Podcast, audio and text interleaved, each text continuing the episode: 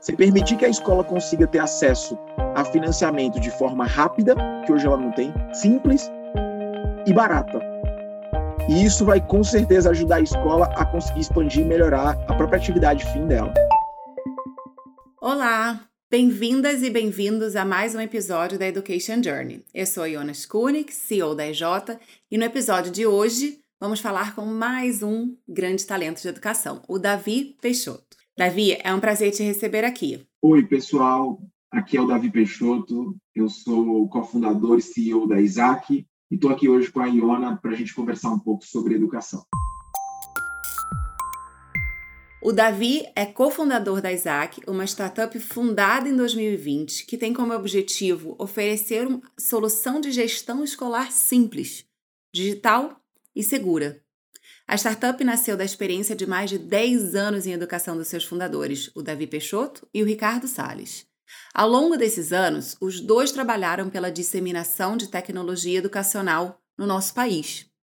Por acreditar que o processo de transformação digital também precisa acontecer na gestão escolar, a empresa oferece uma plataforma completa de produtos e serviços que facilitam o processo administrativo e financeiro das escolas. A Isaac acredita que ampliar a possibilidade de pagamento melhora o relacionamento entre as escolas e as famílias, além de diminuir a taxa de inadimplência. Instituições que oferecem pelo menos cinco meios de pagamento têm mais de 90% de chance de terem seus títulos pagos. Incrível, né? Bom, no episódio de hoje vamos discutir sobre a importância da gestão no mercado educacional privado e qual é a diferencial da Isaac nesse mercado, Bom, fica com a gente e vamos lá ouvir essa história super legal. De novo, Davi, que ótimo você estar tá aqui com a gente. Vamos começar pela sua trajetória. A gente, claro, pesquisou sobre você e a gente descobriu que, apesar de você ser formado em direito, você também uh, tem uma formação no mercado financeiro e uma paixão pela educação. Conta pra gente essa trajetória, esses múltiplos interesses e como que você então resolveu priorizar e focar na educação. A gente queria muito ouvir de você. É, bom, mais uma vez, obrigado pelo convite. É, sou fã do trabalho de vocês e fico feliz de ter a oportunidade de conversar sobre educação aqui com, contigo. A pergunta sobre a minha trajetória, quando você olha um advogado que foi trabalhar no mercado financeiro e que hoje é um empreendedor de educação, acho que ela tem muita tem muitas curvas, né? Mas a verdade é que eu, mesmo no curso de direito, eu sempre me considerei um engenheiro advogado. Toda a minha história no colégio sempre foi de uma pessoa muito de exatas. Eu participava de Olimpíadas de Física, eu tinha todos os meus amigos e os meus grupos de amizade, todo mundo foi fazer engenharia, muitos no ITA, no IME. Acho que esse era o curso normal da minha formação no colégio. E por influência dos meus pais, que são funcionários públicos, é, acho que eu via o direito como uma alternativa para que eu fizesse esse curso, na cabeça deles, fizesse um concurso público e me tornasse um juiz, um promotor, um procurador. É, e, e, essa é uma grande carreira é, para muitos que, que ambicionam assim no ambiente jurídico. É, e eu tentei, só que rapidamente eu vi que o contexto jurídico não me agradava e a minha minha tendência de gostar de número, de gostar de, de ciência, ela ficou um pouco mais mais evidente. E, e foi quando eu fui buscar o que, que meus amigos engenheiros estavam fazendo da vida. E a maioria deles estava indo trabalhar no mercado financeiro, em áreas parecidas. E foi quando eu resolvi voltar para essa, essa trilha das engenharias. E apliquei para um banco de investimento, o Credit Suisse.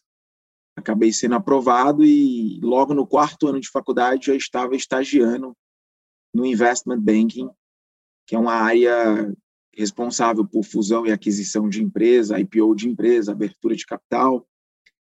E fiquei lá por quatro anos, foi uma experiência incrível. Então, eu nunca cheguei a ser advogado. Acho que quando eu, eu olho para a minha trajetória profissional, É, a primeira parte é que eu, o, o, direito é que foi a exceção, e eu acho que foi uma ótima exceção, porque me colocou num cenário de humanas, eu consegui, eu tive a oportunidade de conhecer pessoas com um background muito diferente do meu, que ampliou muito a minha visão de mundo, a minha tolerância, o meu diálogo.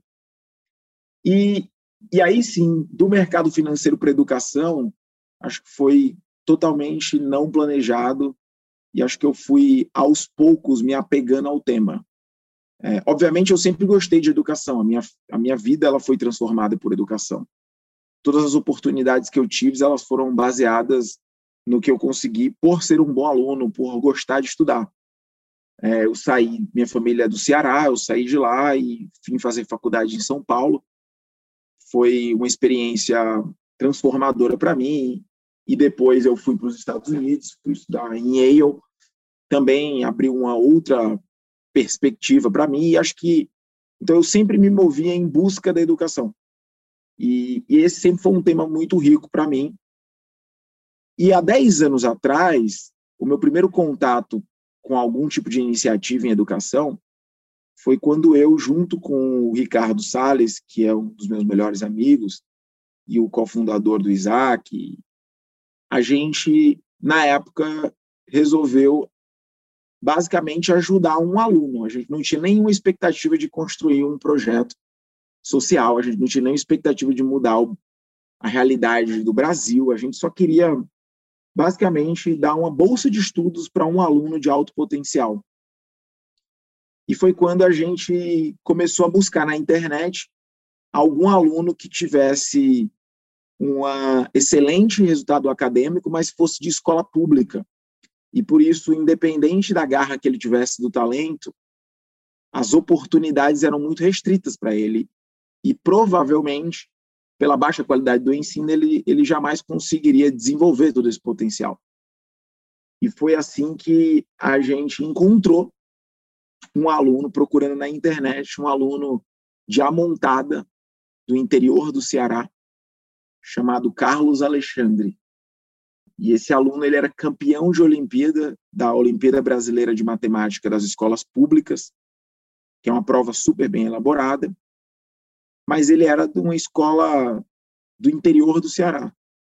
E aquilo chamou nossa atenção, e quando a gente conheceu a realidade dele, a gente viu que se tratava de um aluno brilhante, excepcional, e que provavelmente, por falta de condição, de contexto, independente do talento dele, ele não ia conseguir exercer o, o potencial.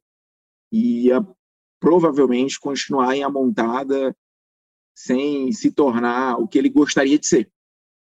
É, e aí foi quando a gente o conheceu, a gente convidou ele para ir para Fortaleza, para que ele estudasse numa escola de ponta. Ele escolheu o Colégio Aritsá e a gente patrocinou ele para estudar lá.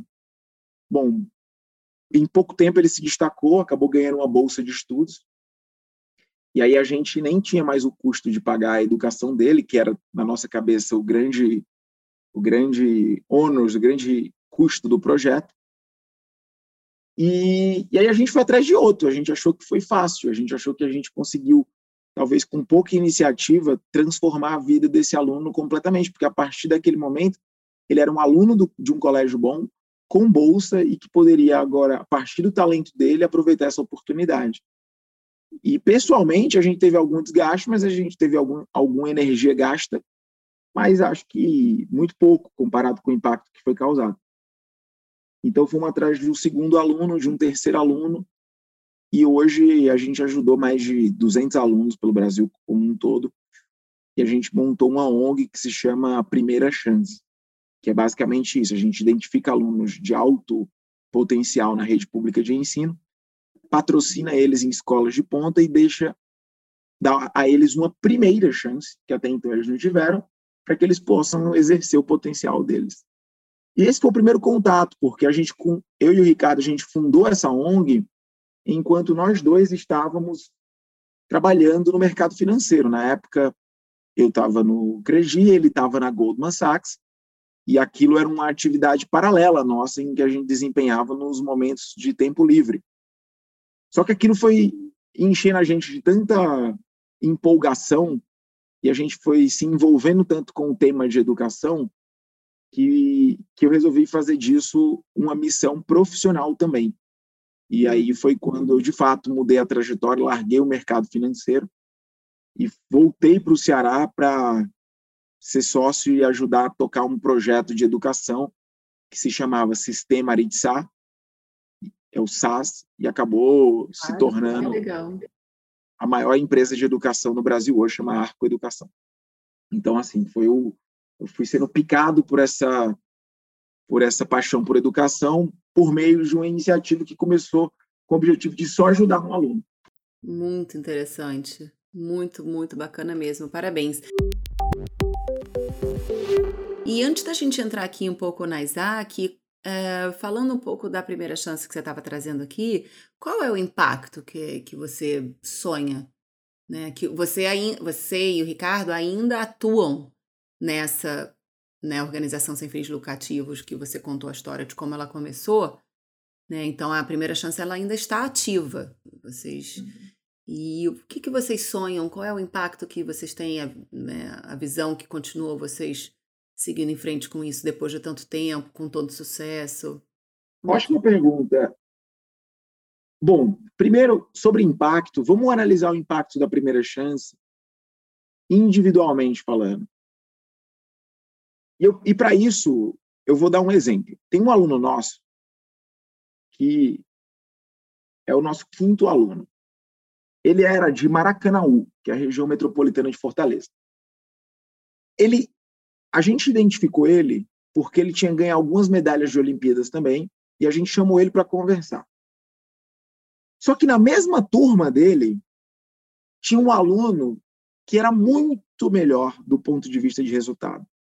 Eu não lembro agora, mas ele devia ter tirado menção honrosa. Esse aluno tinha tirado prata. E ele tinha tirado prata em todos os anos. Bom, a gente chamou os dois para conversar e apresentou a oportunidade da primeira chance, e a gente percebeu logo de cara que o, o aluno que era o segundo lugar da turma, ele queria muito. E aí, Iona, isso é uma coisa, só um parênteses a gente fazer aqui, mas a, o grande critério de seleção da primeira chance é garra. É o vontade de estudar. Porque é a única coisa que eu não consigo ensinar. Claro. Se ele falar, não sei história, história a gente ensina. Agora, ensinar a querer eu não consigo. Eu não sei. Sim. Então a gente procura identificar garra. E o aluno que estava no primeiro lugar, ele, por algum motivo, ele não quis. Eu acho que ele não se convenceu da oportunidade. A gente insistiu muito, Iona. No fim, a gente trouxe o segundo lugar. Mas, mas só para comentar sobre é, esse, essa garra, esse é um conceito, né, que grit, que as pesquisas mostram que realmente é o que faz as pessoas se destacarem ao longo das suas vidas, independente das carreiras e do nível social e do país. Então, isso é uma coisa super legal para a gente poder reforçar aqui, né? Que teve um livro que foi lançado há pouco tempo atrás, na verdade, em 2016, da Angela Duckworth. É, eu li esse livro e ela o nome do livro chama Grit e ela traz as pesquisas de diversas universidades, diversas faixas etárias e mercados e países e que, na verdade, aquelas pessoas que conseguiram é, overcome, né, sobrepassar as dificuldades, no fundo foi por causa da garra que tem interna. E isso é muito difícil de desenvolver. Então é muito legal você estar tá trazendo esse conceito para o Brasil, estar tá exercendo esse conceito, estar tá disseminando esse conceito, porque é sim o que vai fazer a gente seguir adiante. Porque dificuldade sempre vai ter, né? E aí? E cadê a resiliência, a adaptabilidade? Isso tudo tem essa raiz de garra, né? Então, muito legal você trazer isso. Pois é. Não, eu li o livro, acho uma excelente obra e indico para todo mundo que acho para todo mundo de maneira geral, mas especialmente para quem tem filho. Eu acho que ele ensina muito até a educação. É, mas bom, então garra é o que a gente identifica. De qualquer forma, eu acho que o ponto central da história, voltando, é que o aluno que foi selecionado e que veio foi o aluno que era o segundo lugar. A gente tentou bastante trazer o primeiro lugar, ele não quis vir.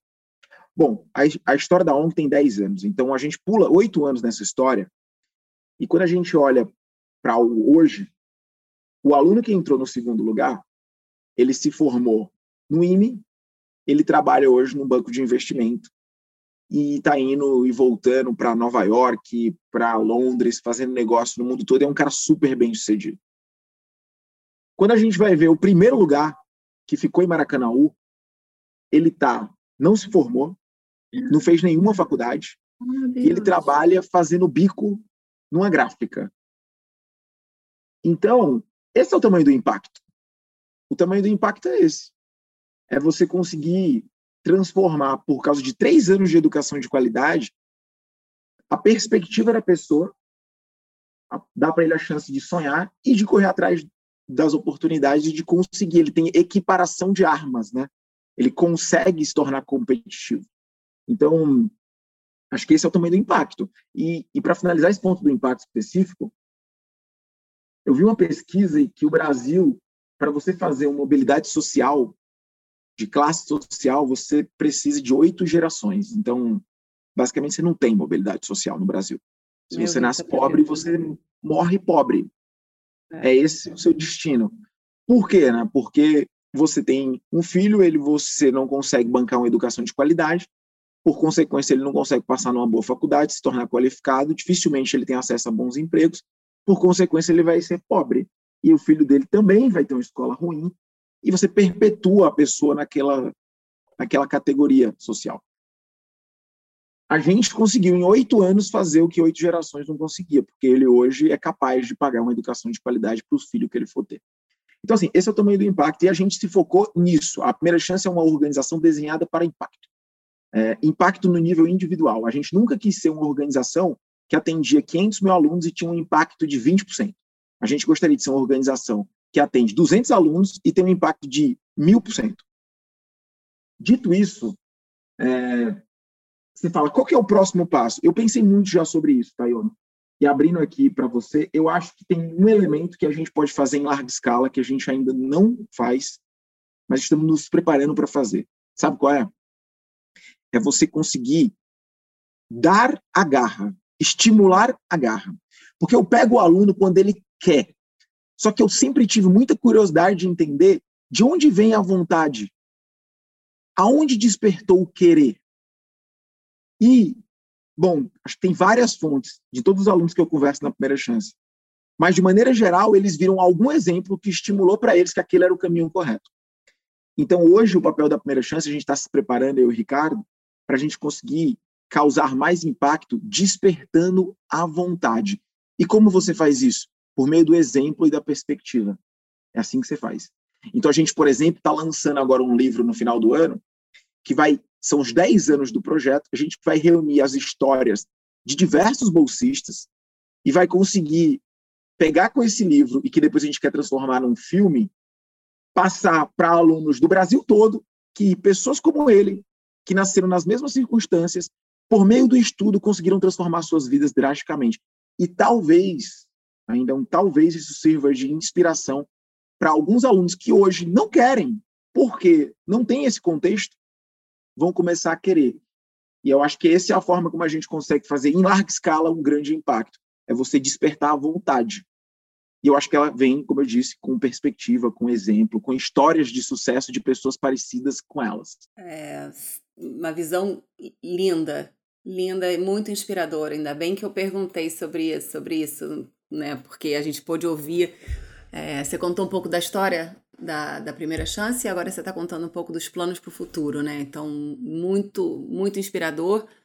E eu acho que esse, eu espero ver esse filme, eu imaginei ele na minha cabeça, eu acho que ele vai acontecer, e eu acho que tem uma mensagem também, além desse exemplo que você está né, perseguindo para compartilhar, que é dar esperança para aquela criança. É isso. É, eu acho que essa, essa esperança é o comecinho do, do, do caminho para ela poder seguir exemplos, então, que ela vai ver, que ela vai conhecer e que... E tem essa coisa, né, da gente, a gente mudar a vida de uma pessoa, na verdade, a gente está mudando a vida de milhões de outras gerações que vão vir depois. Então, sem dúvida nenhuma, esse foco de vocês com muito potencial em 200 pessoas faz todo sentido, porque ele é muito profundo. e Esse ponto que você falou sobre é, esperança, por que, que no Brasil é muito comum o jovem da favela querer ser jogador de futebol?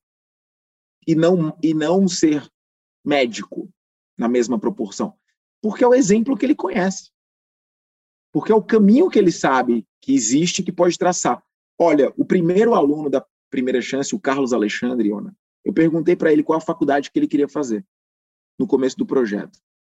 Ele olhou para mim e falou assim: "Não sei, porque ninguém aqui faz faculdade". Então ele nem conseguia nem conseguia ter esperança, como você mesmo falou, ou sonhar isso. Claro.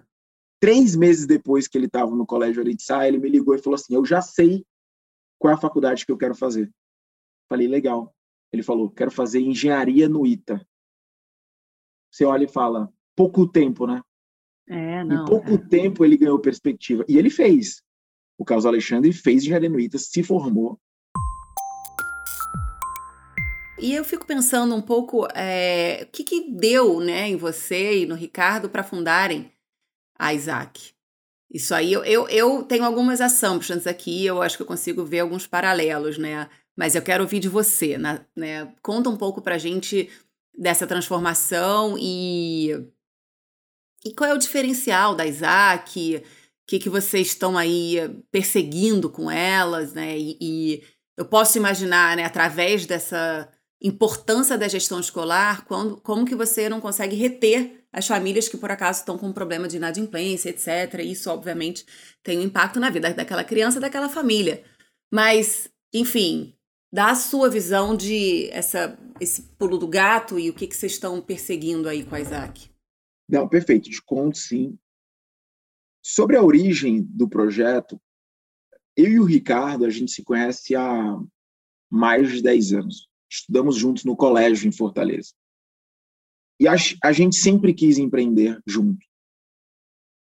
A primeira chance, acho que foi o primeiro teste que a gente fez, e a gente descobriu que, um, gostávamos de trabalhar junto, dois, nos complementávamos e éramos e somos mais fortes trabalhando juntos, e três, gostávamos de construir. Então, acho que por 10 anos a gente veio testando essa relação e nos conhecendo. Foi o tempo que a gente construiu a, primeira chance. E aí, quando a gente se julgou pronto, né, nunca você está pronto, né, mas quando a gente se julgou que era a hora, a gente resolveu sair e empreender. Então, acho que o primeiro ponto é: era inevitável a gente ser empreendedor, porque a gente decidiu isso há muito tempo. A segunda coisa é, quando a gente decidiu empreender, acho que educação foi o lugar óbvio para a gente olhar. Gostamos do setor, nos identificamos com os problemas, já atuamos por meio da primeira chance, tentando ajustar algum desses problemas, e temos a nossa vida que foi impactada por educação. Então, acho que foi. E é um problema brasileiro muito relevante. A gente também tinha isso na nossa cabeça. Gostaríamos de trabalhar resolvendo problemas de fato relevantes que são difíceis de serem resolvidos. E, e foi daí que veio a ideia de montar o Isaac. Quando a gente olha para o problema de educação, eu acho que ele tem diversos desafios, né? E o Isaac ele está começando. O produto que nós temos hoje, que você comentou no início, ele não é o business, ele é o produto. No fim, a gente gostaria de se tornar uma grande plataforma que ajuda as escolas a melhor gerirem e melhor tocarem as suas operações. Mas decidimos começar por uma dor que julgamos ser uma das mais relevantes, que é a dor do recebimento, do pagamento da escola, e que se tornou ainda mais explícito no momento da pandemia. Mas o nosso produto hoje, então, ele é muito simples. Basicamente, a gente operacionaliza todo o fluxo de pagamentos da escola e, fazendo isso, a gente garante o recebimento pela escola. Ou seja, a gente combina um valor com a escola e faça chuva, faça sol, a gente transfere esse valor combinado uma vez por mês, uma única TED, na data combinada, e é isso. Se o pai não pagar, se o pai atrasar, isso tudo é responsabilidade e risco nosso. E a escola ela pode ter duas coisas. A primeira é uma previsibilidade de receita, o que é fundamental para a escola conseguir se planejar e, ao mesmo tempo, permite que a escola tenha mais capacidade de investimento, porque ela tem a segurança de que ela vai receber. E o segundo, que ela possa alocar tempo de forma mais eficiente, ao invés dela gastar energia com atividades burocráticas que envolvem envio de boleto, atendimento aos pais para assuntos financeiros, cobrança, ela pode não ter mais esse tipo de responsabilidade e contar com um agente, com uma plataforma para fazer isso para ela com, com um nível de atendimento e de qualidade excelente. Então, ela salva tempo e ganha previsibilidade de receita. Acho que esse é o que a gente entrega. E aí, com isso, você começa a dar para a escola, como eu disse, maior capacidade de investir, e ao mesmo tempo você consegue desonerá-lo do tempo das atividades que não são, na nossa opinião, o que, o que diferenciam a escola e o que fazem dela ser uma melhor instituição. E você pode parecer que esse tempo, ele é, é acho que essa dúvida existe, né? Quanto tempo a escola ou o dono de escola ele gasta com atividades não pedagógicas administrativas? E a gente fez uma pesquisa e era 70% do tempo. Então, é uma desoneração tremenda das atividades dele. Ou seja, 70% não focando no essencial, né? Só fazendo a casa rodar direito, só fazendo o back-office da escola. Só fazendo back-office e que a maior parte desses serviços envolvem isso. Serviços de contas a receber, de Com contabilidade, certeza. de reconciliação. Então, acho que foi isso. Esse é, mas esse é o começo. Eu adoraria que se a gente continuar nosso plano do jeito que a gente está imaginando, é, o Isaac ele vai rapidamente evoluir. Ele vai evoluir para a gente conseguir, um, dar acesso a financiamento para as escolas, para que as escolas consigam ter uma maior capacidade de investir no negócio, de expandir a sua infraestrutura, de, de melhorar a sua tecnologia, de comprar o real estate ao lado e poder expandir para aumentar as unidades, dar salas mais confortáveis. As escolas brasileiras elas têm limitado investimento nos últimos 3, 4, 5 anos e tem uma, uma, uma demanda represada para esse tipo de, de melhoria. Mas aí, no caso, você está falando aí de oferecer fluxo de caixa mesmo, né? Então, é, é uma fintech de educação. Sim. Você permitir que a escola consiga ter acesso a financiamento de forma rápida, que hoje ela não tem, des... Uhum. simples e barata. E isso vai com certeza ajudar a escola a conseguir expandir e melhorar a própria atividade fim dela. Por outro lado, uma outra evolução da plataforma é a gente começar a ajudar o pai a financiar a educação. Se você para para pensar no Brasil, hoje você pode comprar quase tudo financiado, menos educação. E especialmente educação básica. E hoje no Brasil, para você consumir educação básica, o seu pai ele tem que ter você, como aluno, o seu pai, ele tem que ter dinheiro à vista todo mês para pagar. E isso, consequentemente, limita muito o consumo. E quando os pais têm dois, três filhos, acabam se acumulando aquelas prestações naquele mesmo período em que muitas vezes o pai está começando, o pai e a mãe estão começando a carreira deles. Por isso que toda a família de classe média, classe média baixa, minha mãe, meus pais viveram isso. Quando os três filhos, lá em casa eram três, quando os três filhos terminam a escola, e têm a oportunidade de entrar numa faculdade pública, eles se tornam ricos. É porque tem um dinheiro que eles passaram 12 anos tendo que comprometer e eles se acumulando né, nesse período. Então, assim, acho que deveria existir uma solução que permite com que o pai pague essa escola num prazo maior ou de um formato mais amigável. E hoje não tem.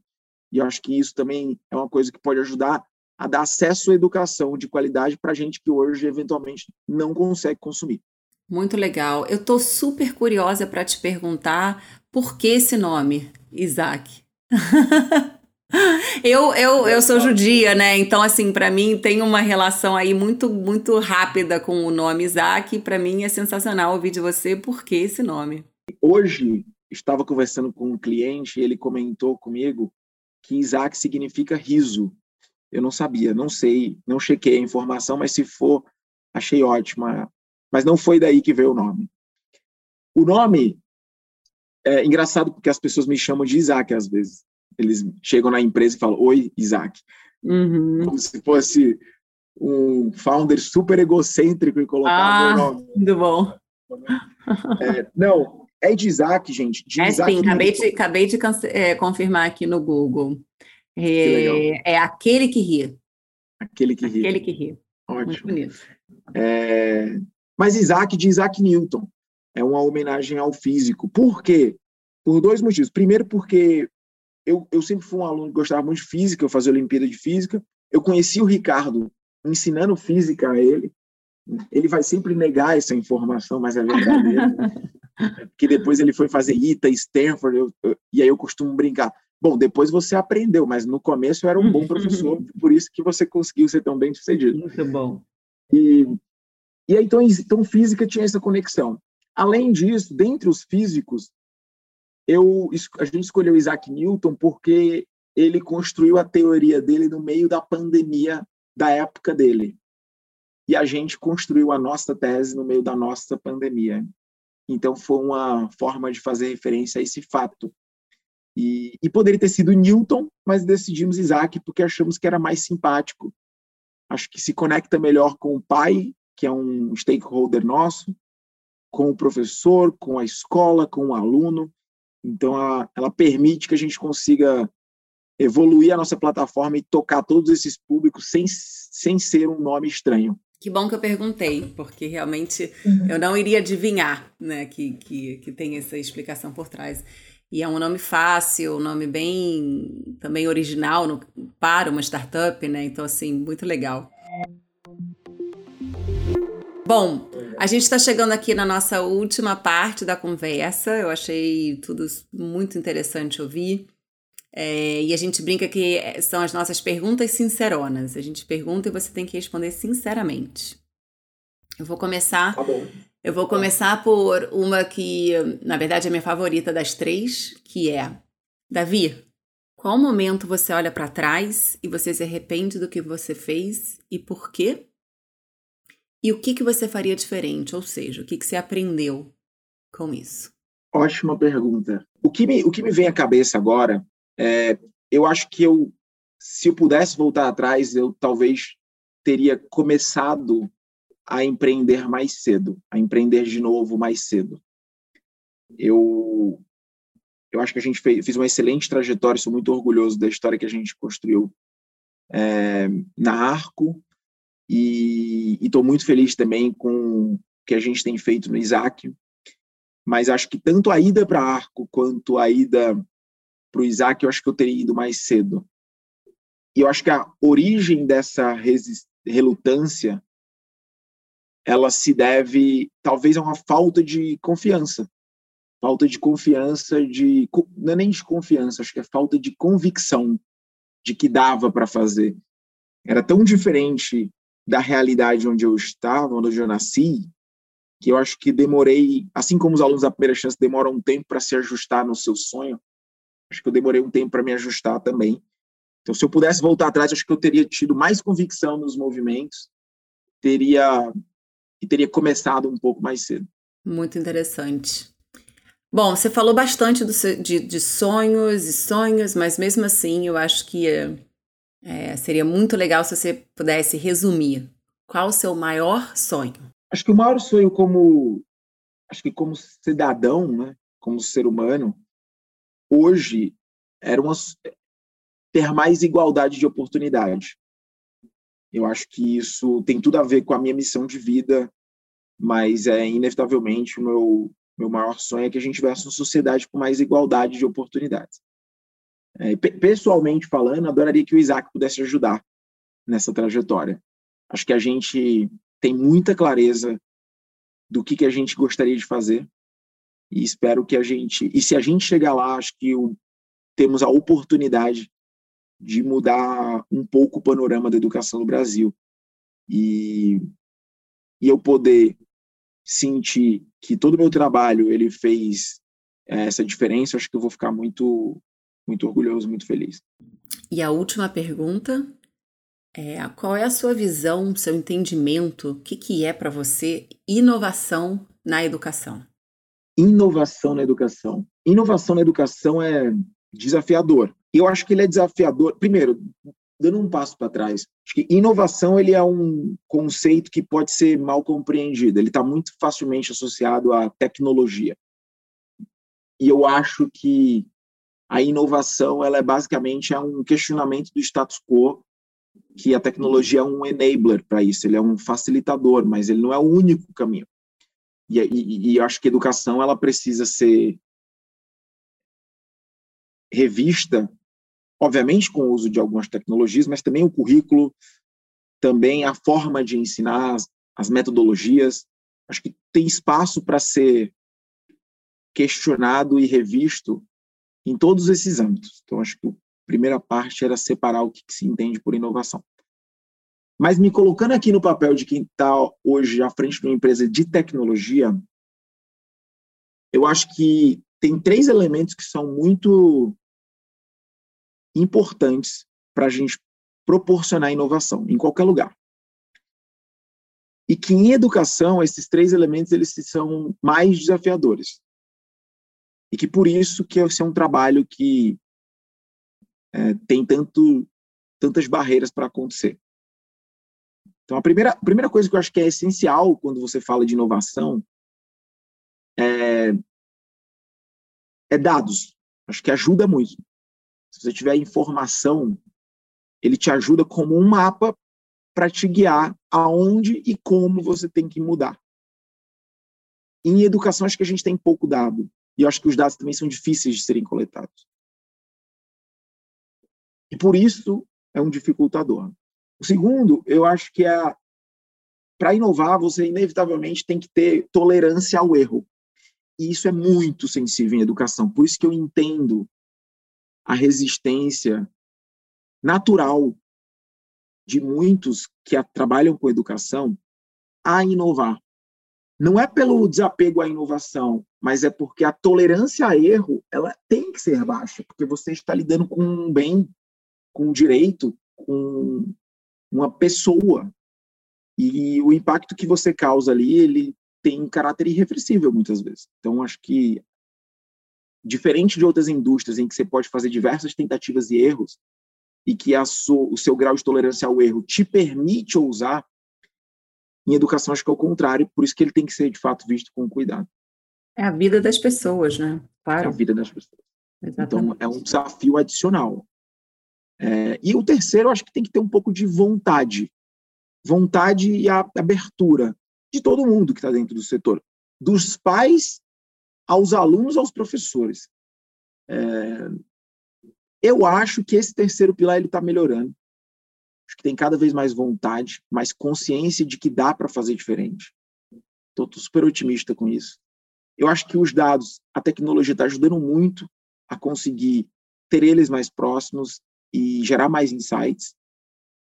E acho que a gente tem que ter bom senso e juízo para também fazer isso com cuidado, porque como você mesmo disse, estamos falando com a vida das pessoas. Então, ele, ele, eu me preocuparia com um mundo em que a tecnologia, desculpa, em que a inovação é muito grande na educação. Eu acho que ela tem que ir no ritmo e no cuidado que esse setor precisa. Mas ela tem que acontecer. E ela está atrasada. E eu acho que vai está tá começando a ganhar um pouco mais de momento e de velocidade. Concordo 100% com você. Com certeza. E é isso que a gente está tentando aqui fazer na Education Journey, né? Trazer empreendedores para contarem suas histórias, né? Para colocar essa inovação aí, cada um no seu nicho, cada um na sua área, uh, mas todo mundo junto, tentando transformar o mercado de, edu de educação, como você disse, que precisa é, é, lidar e trazer mais inovação com cuidado, claro, mas que vá poder, no final do dia, melhorar as oportunidades do nosso país tão desigual, né? Bom, Davi, foi ótimo bater esse papo com você.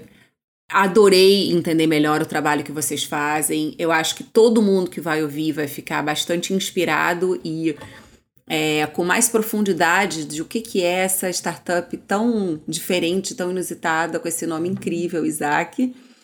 É, e foi ótimo poder te ouvir. Né? Hoje a gente falou sobre o impacto de educação, é, o impacto pela educação, a importância da gestão escolar, né? a importância de tirar esse peso do, do back-office das escolas e a oportunidade, os planos que vocês têm para dar mais oportunidade para as escolas e, portanto, para as famílias e, portanto, para todas as vidas dos alunos. Né?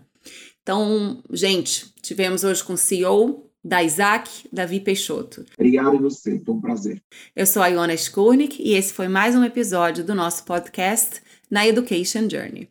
Sigam as nossas redes sociais, arroba Education Journey. A gente quer muito ouvir o seu comentário, a gente quer ouvir o seu recado, suas sugestões. E a gente vai adorar também ouvir sua opinião de como que a gente pode ajudar a transformar o Brasil e como é que você pode fazer parte disso.